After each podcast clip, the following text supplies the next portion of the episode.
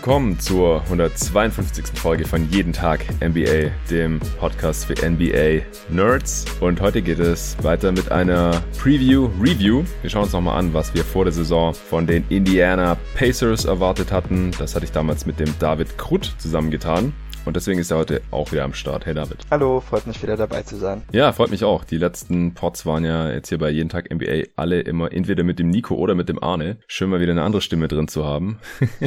wir äh, haben ja schon mal ein paar Preview-Reviews zusammen aufgenommen. Boston war die allererste damals Ende März. Chicago haben wir uns schon mal nochmal angeschaut. Und dann heute Indiana. Und dann haben wir immer noch eine vor uns für die nächsten Wochen irgendwann. Hast du dich erholt davon, dass ich am Anfang des letzten Pods Nerds anstatt Junkies gesagt habe? ja, äh, ich war gerade auch schon wieder überrascht, weil ich habe das seit heute Morgen wieder vergessen. Aber ich äh, gewöhne mich so langsam dran, glaube ich. Nachdem ich jetzt ungefähr 150 Mal Junkies gesagt habe, mal ein bisschen was anderes. Ansonsten, ich habe gehört, du bist neulich umgeknickt beim Quarantäne B-Ball gegen deinen Bruder, One-on-One. Ja. Ist es schlimm? Äh, nee, es geht. Also wir haben gestern wieder ähm, ein bisschen gespielt. Wir haben uns darauf geeinigt, keine Chase-Downs zu machen, denn äh, das sind so bei unserem Drecks-Erdboden so die gefährlichsten Plays, weil man hört so Schritte von hinten und dann will man natürlich was machen, aber äh, kann man nicht so schnell handeln. Dabei ist es nämlich auch passiert. Aber mit den Einschränkungen hat es ganz gut geklappt. Mein Layup-Game war sogar ziemlich gut, aber ich hatte überhaupt keine Kraft für Dreier oder so. Ich kam einfach nicht hoch genug, um da irgendwie zu treffen. Nur Standstill Jumpers. Ja, also Layups ging wie gesagt ganz gut, aber ich glaube, mein Bruder hat auch nicht damit gerechnet, dass das klappen würde, deshalb habe ich ihn dann so immer mit dem letzten Schritt ein bisschen überrascht. Ähm, okay. Ja, aber hoffentlich können wir bald wieder richtig zocken, denn ähm, das ist schon irgendwie blöd, weil dann will man auch so, wenn es dann nur noch so knapp ist am Ende und man braucht noch einen Punkt, man so ein bisschen Gas geben, aber wenn man irgendwie so das ganze Spiel so halb spielt, dann kann man auch nicht mehr noch einen Zahn zulegen. Klappt ja, also ich kann das gar nicht. Also wenn ich nicht körperlich fit bin oder zumindest bei 90 Prozent bin, dann kann ich echt nicht zocken. Also zum einen, weil ich dann mein Game nicht durchziehen kann. Und das mag ich überhaupt nicht, wenn ich dann irgendwie auf einmal ganz anders spielen muss oder was ich Angst habe, irgendwie in die Zone zu gehen oder nicht richtig springen kann. Zum anderen habe ich dann auch einfach Angst, mich wieder zu verletzen. Also wenn ich umgeknickt bin und ich merke, mein Knöchel ist irgendwie nur bei 50 Prozent und nicht ganz stabil wieder, dann zocke ich mittlerweile einfach gar nicht mehr. Ich habe mich da auch schon zu oft dann direkt wieder verletzt, auch weil man dann irgendwie kompensiert oder weil es nicht stabil genug ist. Dann knickt man nur leicht um. Normalerweise würde gar nichts passieren, aber weil man halt schon angeschlagen ist, ist dann richtig schlimm oder sowas. Nee, da habe ich keinen Bock mehr drauf. Aber auf der anderen Seite bin ich auch schon wirklich lang nicht mehr umgeknickt. Ich bin eine Zeit lang jedes Jahr umgeknickt, mindestens einmal, äh, als ich auch noch im Verein gespielt habe. Natürlich äh, gab es da auch noch mehr Möglichkeiten zu, zwei, dreimal die Woche Training, am Wochenende dann dauernd irgendein Spiel und so. Mittlerweile zocke ich nicht mehr im Verein, sondern nur noch ein bisschen draußen und dann hat man gar nicht mehr so viele Möglichkeiten zu verletzen. Zum einen und zum anderen habe ich mit Kräftigungsübungen dann auch bei den Schuhen immer drauf geachtet, dass die schön stabil sind und sowas und seither bin ich jetzt glaube ich schon drei vier Jahre nicht mehr schlimm umgeknickt zumindest. Aber ich zock auch nie auf Waldboden, muss ich sagen. Satz zu euch. ja gut, das ist für mich auch ziemlich neu, aber meine Knöchel waren leider schon immer ziemlich labil. Äh, das Schlimmste mhm. war sogar in einem Spiel, da ist mir ein Mitspieler unter die Füße gelaufen. Ich mhm. habe den Wurf sogar noch getroffen, aber ähm, habe mich dann vom Feld ziehen müssen quasi, weil mm. mein Fuß war wirklich total kaputt. Ja, ich bin eigentlich auch immer auf gegnerischen Füßen umgeknickt. Also mhm. sehr, sehr selten ohne Fremdeinwirkung. Manchmal bei Mitspielern, manchmal dann aber auch bei Gegenspielern. Ja, das lässt sich nicht ganz vermeiden natürlich bei Basketball, wobei ich selber sagen muss, auf meinem Fuß ist noch nie jemand umgeknickt, deswegen. Ja, eben, bei mir auch nicht. Habe ich dann auch immer ein bisschen Hass geschoben auf die Leute, auf dessen Füßen ich da umgeknickt bin, weil man kann ja auch ein bisschen aufpassen und jetzt seinen Fuß nicht gerade dahin stellen, wo der andere voraussichtlich landen wird. Aber denk mit Absicht macht das niemand. Will ich jetzt zumindest niemandem unterstellen, äh, dass da keiner einen auf, ja genau, auf Sasa Pachulia macht oder auf Bruce Bone. Wie dem auch sei. Äh, eigentlich wollten wir über die Indiana Pacers sprechen. Wir haben uns die Preview von damals natürlich nochmal reingezogen, geschaut, wo wir falsch lagen und wo wir vielleicht auch was richtig vorhergesehen haben. Was hattest du für ein Gefühl, als du es dir nochmal angehört hast? Ja, also einerseits war ich ziemlich zufrieden, denn wir haben wirklich viele Sachen gut vorhergesagt und gut besprochen und mhm. richtig analysiert. Andererseits passte unsere Prognose am Ende überhaupt nicht. Aber ich denke, das liegt ganz klar daran, dass Justin Holiday einfach besser war, als wir dachten. ja, wahrscheinlich. Ich finde, der Best Case hat ganz gut gepasst. Ja. Also ich hatte hier schon schlimmere Previews, wo halt alles jenseits von Best oder Worst Case war, je nachdem, wo nicht mal das irgendwie gepasst hat. Und das ist dann natürlich besonders bitter, wenn man wirklich gar nicht damit gerechnet hat, dass es so kommen kann. Passiert nicht oft. Meistens landet es schon irgendwo im Best, Worst oder sogar im Realistic Case von vor der Saison. Und hier im Fall der Pacers ist es dann mein Best Case sogar ziemlich genau geworden. Da kommen wir aber später noch dazu. Im Endeffekt, ja, hätte ich jetzt hier äh, auch Geld verloren, wenn ich drauf gewettet hätte. Zumindest wenn man sich halt anschaut, auf was für einem Kurs die Pacers jetzt letztendlich waren. Ich hau das jetzt mal kurz raus. Sie hatten 39 Mal gewonnen und 26 Mal verloren. Stand 11. März. Das war damals Platz 5 in der Eastern Conference. Wenn man das Point Differential von Cleaning the Glass dann auf die 82 Spiele hochrechnet, das lag bei plus 2,4, dann hätten sie 47 Siege geholt. Wenn man bei 538 schaut, laut deren Rechenmodell hätten sie auf eine ganze Saison dann 48 Siege geholt, also irgendwas zwischen 47 und 48 und das wäre ganz knapp over gewesen. Äh, und wir fanden die Over-Underline damals eigentlich zu hoch gewählt und sind da beide auch drunter gegangen. In der Offense waren sie ungefähr durchschnittlich, Platz 17 und in der Defense Platz 7 schwer vorhersehbare Umbrüche oder Verletzungen gab es jetzt in der Form eigentlich nicht. Also Oladipo war ja schon verletzt, der hatte ja schon äh, die zweite Hälfte der Saison verpasst nach seinem Oberschenkelsehnenriss und wir wussten nicht genau, wann er zurückkommt und in welcher Form er zurückkommt, aber da waren wir ja auch relativ pessimistisch und so ist es im Endeffekt ja eigentlich auch gekommen. Also da gab es leider keine positive Überraschung. Er hat 13 Spiele gemacht im Endeffekt, aber das war abzusehen und wie gesagt, Trades oder ähnliches, Umbrüche sonstiger Art gab es eigentlich nicht bei den Pacers. Die hatten eigentlich eine ziemliche Stabilität drin. Brockton hat halt einige Spiele verpasst, der hat nur 48 gemacht, dieser 65 Spiele. Das ist natürlich schon signifikant. Aber auch das ist nicht allzu verwunderlich, denn äh, ich war da ja auch ein bisschen kritisch, wie fit er eigentlich sein kann dann über die Laufzeit dieses relativ hochdotierten Vertrages. Ja, sprechen wir erstmal drüber, wo wir daneben lagen. Ist dir da irgendwas aufgefallen, auch wenn du mit der Preview an sich eigentlich ganz zufrieden warst? Ja, also zum einen haben wir beide Justin Holiday extrem kritisiert. Holiday finde ich den einzigen Wermutstropfen so ein bisschen. Also ich verstehe natürlich, dass er vielleicht immer noch so ein bisschen Richtung 3D gesehen wird, aber ehrlich gesagt, er trifft seine Dreier einfach sehr, sehr unkonstant, ist einfach kein guter Shooter und die Defense ist jetzt auch nicht so gut, dass man sagen kann, ja, dem kann man jetzt mal knapp 5 Millionen geben. Also ich verstehe schon, was sie da gemacht haben, aber mich hat es schon gewundert, dass er überhaupt mehr als das Minimum bekommen hat, ehrlich gesagt. Ich bin auch gar kein Fan von Holiday.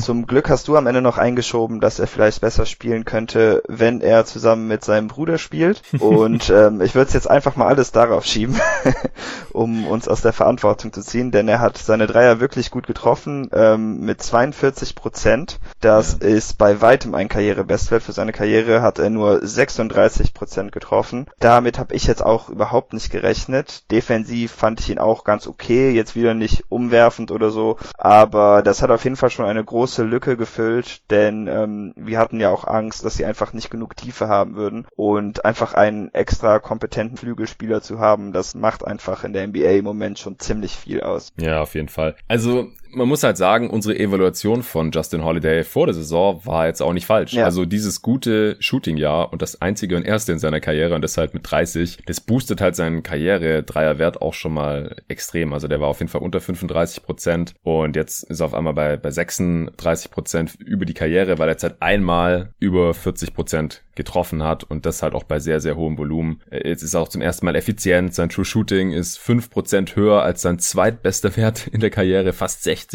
Offensivrating von 116. Davor hat er über die Karriere irgendwie so 100 gehabt. Und dazu halt noch ganz gute Defense. Also wir haben ihm schon auch eingeräumt, dass er in Indiana besser performen kann unter Nate McMillan. Aber ich habe halt nicht verstanden, wieso man ihm die Room mit Level Exception gegeben hat, denn andere Teams scheinen jetzt auch nicht so interessiert an ihm gewesen zu sein. Das Geld ist jetzt auf jeden Fall im Nachhinein natürlich wert gewesen. Also hat alle Spiele gemacht für die Pacers. Äh, jetzt kein Starter oder sowas, aber schon eine relativ große Rolle gespielt und halt schon dann eben Richtung 3D, weil er halt seine Dreier mal getroffen hat und die Defense auch ganz gut war. Von daher, Holiday hat auf jeden Fall besser gespielt, als wir das erwartet hatten, aber er hat sich halt auch nochmal verbessert. Ansonsten waren wir eigentlich nur unsere Prognosen so auffallen. Ich weiß jetzt nicht, ob wir sonst noch einzelne Punkte wirklich falsch analysiert oder interpretiert ja. hatten. Nee, eigentlich habe ich da jetzt auch nichts mehr. Ich habe zwei Sachen noch. Ja. Also über Malcolm Brockton hatte ich ja auch schon in der Bugs Preview Review mit Arne diskutiert, denn ich hatte Brockton ja ein bisschen kritischer gesehen, beziehungsweise im Fall von Milwaukee fand ich den Abgang jetzt nicht so schlimm, wie er teilweise gemacht wurde. Und jetzt auch hier in Indiana, er hat sich auf jeden Fall weiterentwickelt. Ich hatte gesagt, Brockton ist kein Star, eher Rollenspieler, deswegen eher überbezahlt eigentlich. Wenn man jetzt weiterhin von 15 Millionen Dollar für einen durchschnittlichen Starter ausgeht, dann muss er schon ein weit überdurchschnittlicher Starter sein. Also muss er schon Richtung Star irgendwie gehen. Und das sehe ich irgendwie nicht. Ich sehe ihn schon nach wie vor eher als Rollenspieler, auch wenn er vielleicht noch ein bisschen Upside hat.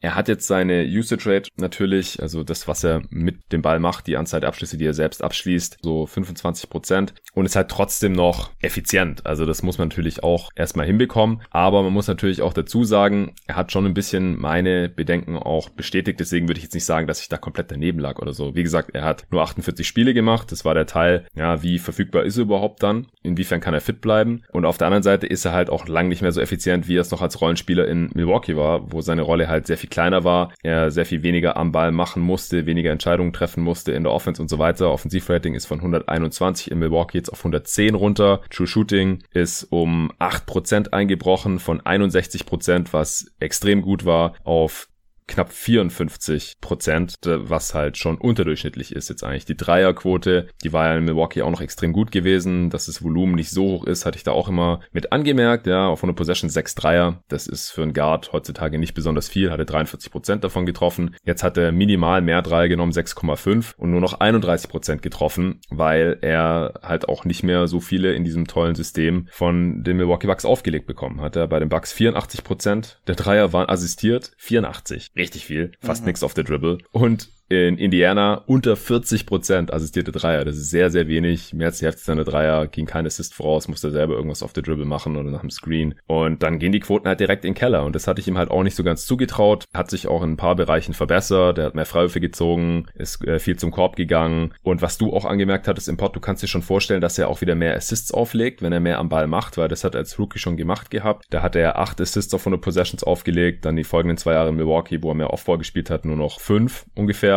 und jetzt in Indiana tatsächlich über 11 Assists auf 100 Possessions in totalen Zahlen per Game. Hat er 16 Punkte pro Spiel und 7 Assists pro Spiel aufgelegt, war zu Beginn der Saison ja auch so ein bisschen im erweiterten äh, All-NBA oder All-Star-Konversation drin. Wie gesagt, das hat jetzt natürlich nicht geklappt, weil er auch relativ viele Spiele verpasst hat. Also da hatte ich mich mit Arne auch schon drauf geeinigt beim Bugspot, bei Brockton. Da müssen wir einfach noch abwarten, wie es jetzt die nächsten Jahre abläuft. Und ich finde, ich lag hier weder komplett daneben noch völlig richtig, denn er hat schon mehr gezeigt, hat eine andere Rolle ausgefüllt, aber halt auch nicht mehr so effizient wie in Milwaukee und hat einige Spiele verpasst. Ja, ja, finde ich auch legitim. Ähm, wenn man sich seine Saison anschaut, das fand ich sehr schade. Ähm, du meintest das schon mit dem erweiterten All-Star-Kreis, hat er halt auch ziemlich abgebaut. Also er hat in mhm. den ersten beiden Monaten quasi 20 und 8 aufgelegt mhm. und danach war es dann eher so 15 Punkte, 7 Assists, also da ist schon ziemlich großer Umschwung passiert. Ist jetzt nicht ganz klar, ob das nur daran liegt, dass er nicht so ein guter Schütze war, wie es erst aussah, wenn er halt immer mehr kreieren muss oder ob es halt an den Verletzungen verschuldet ist, aber dann macht das die Entscheidung für die Bucks auf jeden Fall schon bedeutend tragbarer, als wenn er jetzt die ganze Saison so gespielt hätte wie in den ersten zwei Monaten. Ja, genau. Das ist halt auch das Ding für, was ich bei den Bucks gesagt hatte. Diese Saison hat der Abgang jetzt in der Regular Season zumindest zumindest noch nicht besonders viel getan und deswegen ja, muss man das jetzt mal in den kommenden Jahren oder auch in den Playoffs mal noch ein bisschen im Auge behalten. Ansonsten wollte ich dich nur noch fragen, ob du Jalen Brown immer noch für Sabonis traden würdest. Also, ne, jetzt noch weniger gern. Aber ähm, ich freue mich schon darüber, muss ich sagen, dass ich Sabonis so viel Lob zugeschoben habe. Ich meine, ich habe ihn ja jetzt letztendlich immer noch nicht über Turner gehabt, obwohl er jetzt eigentlich ziemlich eindeutig eine bessere Saison hatte. Aber ja. ich fand ganz gut, dass wir sie ein bisschen auf ein ähnliches Niveau geschoben haben, was glaube ich zu dem Zeitpunkt jetzt nicht unbedingt so populär war als Meinung. Ja, du hattest Sabonis als Breakout-Kandidaten auch genannt, weil ja klar war, er wird starten, nicht mehr von der Bank kommen. Siehst du einen Breakout-Kandidaten bei den Pacers? Persönlich würde ich mich darüber freuen, wenn es Sabonis jetzt in einer Starting Role machen könnte. Ich fand halt schon, dass er in der letzten Saison viel zu wenige Minuten gesehen hat und ich denke, mit mehr Minuten ist da auf jeden Fall mehr möglich. 19, 12 und 5 so ganz rund hat er aufgelegt, aber er hat auch 10 Minuten mehr gespielt und ich habe vorhin mal geguckt, also auf 100 Possessions genormt hat er weniger gescored und weniger gerebounded, ist auch ein bisschen ineffizienter geworden in größerer Rolle, jetzt nicht so krass wie bei Brockton, aber True Shooting ist auch von elitären 63% auf 59% runter, Offensivrating von 118 auf 115, also auch hier ein ähnliches Bild wie bei Brockton, wenn auch nicht so extrem und als Big kann man ja auch gar nicht so eine große offensive Rolle einnehmen. Da ist er ja schon nah am Maximum dran, was das Playmaking angeht, Sabonis, dass sich das so schwer auswirkt hier, aber auf jeden Fall äh, seine Effizienz hat hier auch ein bisschen gelitten, auch wenn er sich natürlich spielerisch auch ein Stück weit weiterentwickelt hat, auch dass die Pacers mit ihm auf dem Feld trotzdem noch eine Top 5 Def äh, Top 7 Defense stellen konnten. Das war schon gut. Und er ist auch All-Star geworden in der Saison. Ja, und ich fand auch beeindruckend, du hattest seine Statline, glaube ich, bis auf so anderthalb Punkte und anderthalb Rebounds Unterschied. Da warst du ein bisschen zu niedrig quasi vorhergesagt. äh, also das war ziemlich gut von dir. Also vielleicht so auf 17 und 11 oder so und 4 Assists, wenn er knapp 30 Minuten spielt. Ja, ein äh, blindes Huhn findet auch meinen Korn vielleicht. ich ich freue mich aber fast noch mehr über meinen äh, TJ Warren Breakout Case. Ja. Da hatte ich gesagt, der war schon immer auch in miesen Teams bei den Suns ein effizienter Scorer und dass ich mir halt vorstellen kann, dass er der Topscorer der Pacers ist, wenn Oladipo länger ausfällt. Vor allem solange Oladipo fehlt, könnte ich mir auch vorstellen, dass er vielleicht sogar der Topscorer der Pacers ist. Und effizient war er schon immer, auch mit richtig schlechten Mitspielern und so. Von daher kann ich mir schon vorstellen, dass er da ganz gute Stats auch auflegt. Und genauso ist es auch gekommen. Er ist so effizient wie noch nie in seiner Karriere und war auch der, der Topscorer der Pacers mit fast 19 Punkten pro Spiel, noch ein bisschen mehr als der Bonus gescored. Er hatte schon mal 19,6 für die Suns aufgelegt, zwei Saisons vorher, also das ist kein Karrierebestwert, aber wie gesagt, so effizient ähm, wie hier war er noch nie unterwegs. Ähm, True Shooting von 59,9%, Karrierebestwert, Offensivrating 115 auch ein Karrierebestwert. Also der hat hier der Offense der Pacers einen dringend benötigten Boost gegeben, denn wie gesagt, abgesehen von ihm sind, ist die, ist die Offense der Pacers einfach nicht so gut. Also klar, Sabonis hat auch noch eine große Rolle gespielt, Brockton als er gut war, aber dann hört es eigentlich auch schon auf mit den Plusspielern, die die Pacers da noch im Kader haben und deswegen hat auch die insgesamt unterdurchschnittliche Offense. Und defensiv finde ich, hat Warren halt auch sein Potenzial ausgeschöpft. Und das hatte ich ja McMillan auch zugetraut, dass er halt hier ein Spieler, der bisher defensiv noch nicht positiv aufgefallen war, teilweise durch Lustlosigkeit eigentlich auch eher negativ, hier halt auch noch zu einem äh, guten Defender hier weiterentwickelt hat. Der hat ja teilweise auch die schwereren Aufgaben übernommen. Also er ist jetzt nicht ganz so gut wie Thad Young in der Defense, das nicht, aber dafür ist er halt offensiv auch sehr viel besser als der. Also Warren kann man hier auch von einem kleinen Breakout noch sprechen. Ja, habe mich auch sehr über seine Saison gefreut. Ich war ja auch schon immer ein großer Fan von ihm und fand cool, dass das jetzt nicht nur so ein One-Year-Wonder war und immerhin nach wie vor komisch, dass Phoenix ihn einfach so weggetauscht hatte. Äh, ja. Kurz zurück zur Offense, da hatte ich nämlich noch gesagt, dass egal was passiert, die Offense auf jeden Fall besser wird. Und ähm, ich muss sagen, es ist sehr knapp geworden, aber sie waren in der vorigen Saison 18. mit einem O-Rating von 109,4 und jetzt mhm. waren sie 17. mit einem O-Rating von 109,7. Also haben wir das so gerade noch jeden Fall besser. genau. ja, gut. Ja, kannst du froh sein, dass Oladipo nicht früher zurückgekommen ist. Oh ja, wahrscheinlich. Ja, das hat man nämlich auch richtig gesehen. Wir haben gesagt, Oladipo, wenn er dann irgendwann kommt, wird nicht derselbe sein. Also das ist einfach klar nach so einer schweren Verletzung, wenn man nach einem Jahr oder so zurückkommt, dass äh, man erstmal eine Weile braucht, um sich einzuspielen. Beinverletzungen ähm, dauern oft länger, als man mhm. hofft, habe ich den Eindruck. Deshalb würde ich das Team großenteils ohne ihn sehen und dazu, wenn er dann wieder spielen kann, ähm, dauert es ja auch mal wieder ein bisschen, bis die Spieler wieder in Form sind und sich wieder alles trauen, was sie können. Das heißt, ich weiß gar nicht, wie gut er in diesem Jahr überhaupt sein kann. Und so war es jetzt halt auch. Also wie gesagt, eh nur 13 Spiele gemacht und in den 13 Spielen, gerade offensiv, da war zu Beginn richtig schlecht, hat trotzdem seine Würfe genommen und dann halt nicht getroffen. Offensivrating von unter 100 ist halt weit weg von der Star-Option, die er halt äh, noch in der letzten Saison, der Vorsaison, seiner Breakout-Saison war. Äh, war da ja auch im All-NBA-Team, natürlich verdienter All-Star und defensiv natürlich auch elitär. Da sah er jetzt nicht ganz so schlecht aus und die Offense kam dann auch so langsam wieder.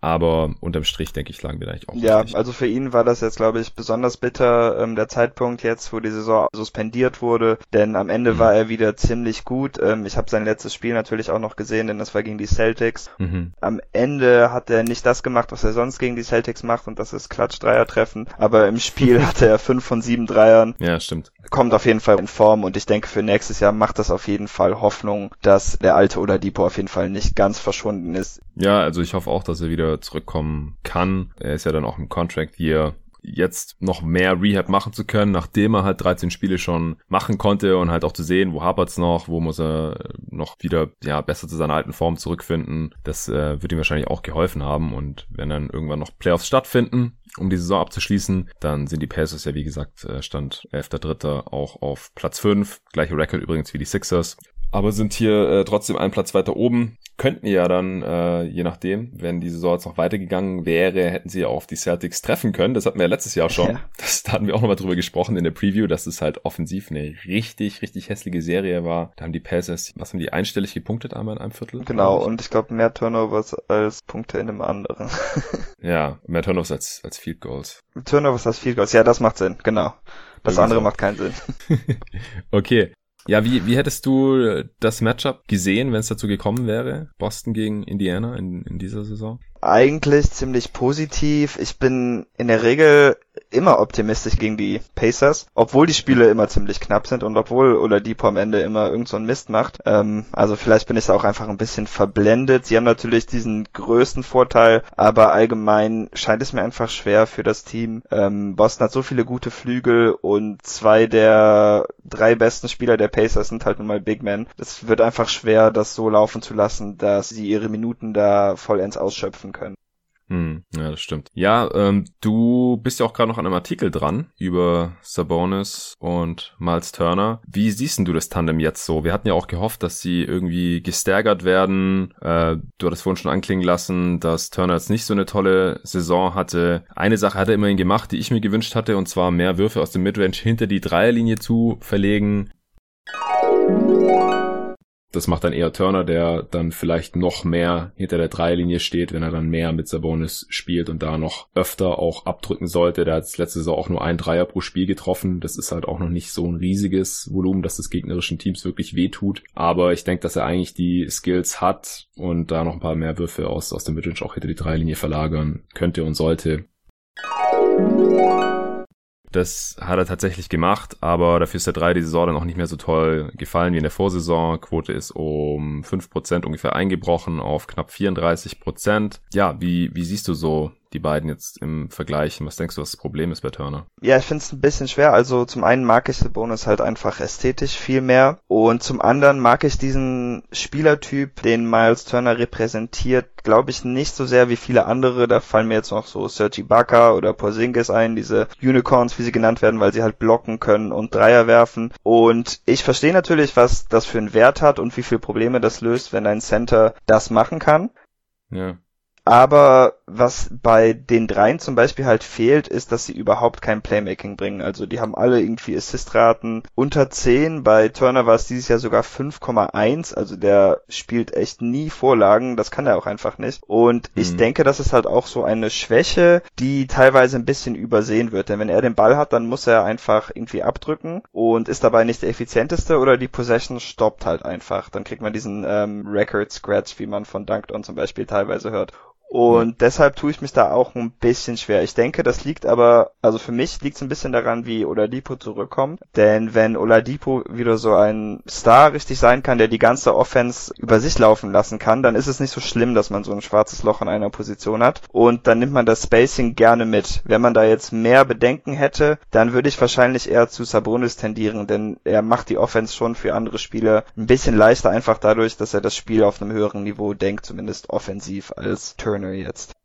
Ja, da äh, habe ich eigentlich nichts mehr hinzuzufügen. Hast du jetzt noch irgendwas, was wir korrekt prognostiziert hatten? Nee, ich glaube, wir haben schon alles, was ich mir aufgeschrieben hat. Ich habe noch eine Sache. Ja. Und zwar Doug McDermott hat ich gesagt, der hat zwar immer ganz nette Quoten von Downtown, aber um als Elite-Shooter durchgehen zu können, muss er mehr Dreier chucken. Weil er hatte sich die Dreier halt in den äh, vorigen Saisons immer zu gut ausgesucht und äh, ja, deswegen halt schon schöne Quoten gehabt, aber das hilft ja dann dem Spacing nicht ganz so viel, beziehungsweise, ja, hat er, macht er selber dann auch nicht so viele Punkte, wie er vielleicht könnte, schöpft sein Potenzial da halt nicht ganz so aus, wie wenn er jetzt mal 10 3 auf 100 Possessions nehmen würde oder sowas, wie es halt die elitären Shooter wirklich tun und dann halt im Optimalfall immer noch ganz gut treffen. Ich dachte, seine Quote geht dann vielleicht sogar runter, wenn er das endlich mal macht, aber er hat 10,43 3 auf 100 Possessions genommen diese Saison und fast 45% davon getroffen. Also die Quote ist im Karrierevergleich sogar jetzt die zweitbeste. er hat nur nach seinem Trade zu den Mavs damals in 26 Spielen mal eine bessere Quote gehabt. Also eigentlich über eine ganze Saison ist das jetzt die beste Quote seiner Karriere und gleichzeitig das höchste Volumen seiner Karriere. Und das ist natürlich eine Mischung, die nimmt man gerne mit. Und Indiana hat es natürlich auch dringend gebraucht. Ja. Also sein Shooting, sein Spacing und er hat da in der Rolle von der Bank, wir hatten ja auch dafür plädiert, dass er die Rolle des Bench-Scorers noch einnimmt, auch weil wir das eben Justin Holiday nicht zugetraut hatten und wir sonst einfach niemanden gesehen haben von der Bank. Ja, hatten wir gehofft, dass es er macht und das hat er letztendlich auch. Zehn Punkte pro Spiel, haut jetzt niemanden um, ist jetzt auch nicht irgendwie in der Konversation für den Sixth Man of the Year, aber sein Shooting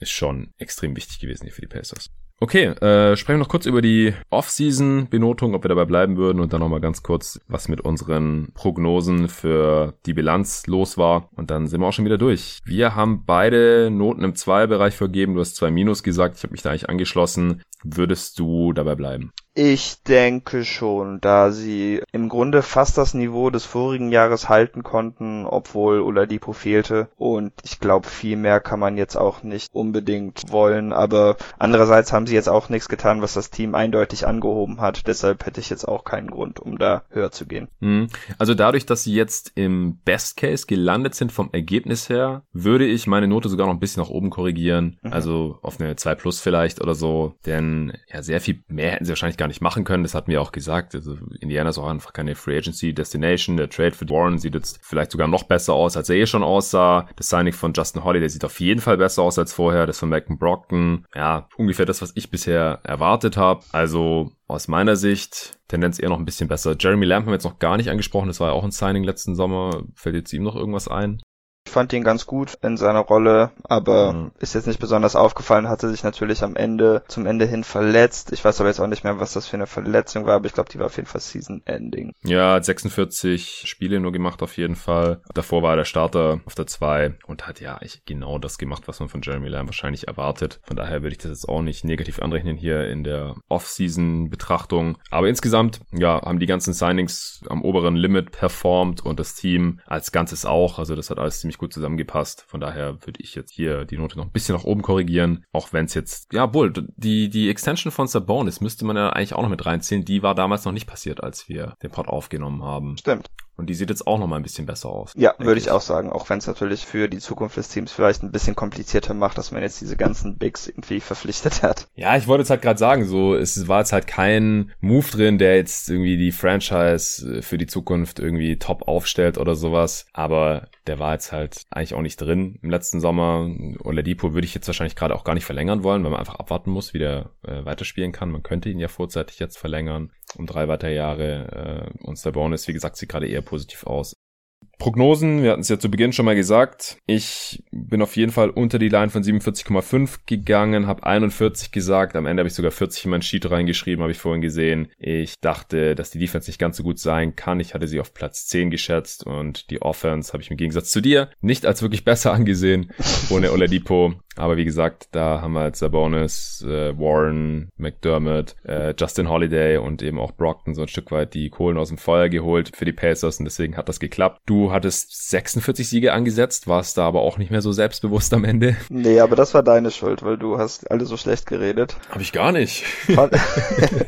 nee, stimmt, hast du irgendwie wirklich nicht. Aber ja, am Ende genau dachte ich mir auch, ja, da fehlt es dann doch an Tiefe. Wir haben irgendwie nur sieben Spieler besprochen und von zwei von denen halten wir nicht so viel. Das kann ja dann vielleicht doch keine 46 sein. Obwohl es jetzt ja anscheinend doch darauf und noch mehr hinaus lief.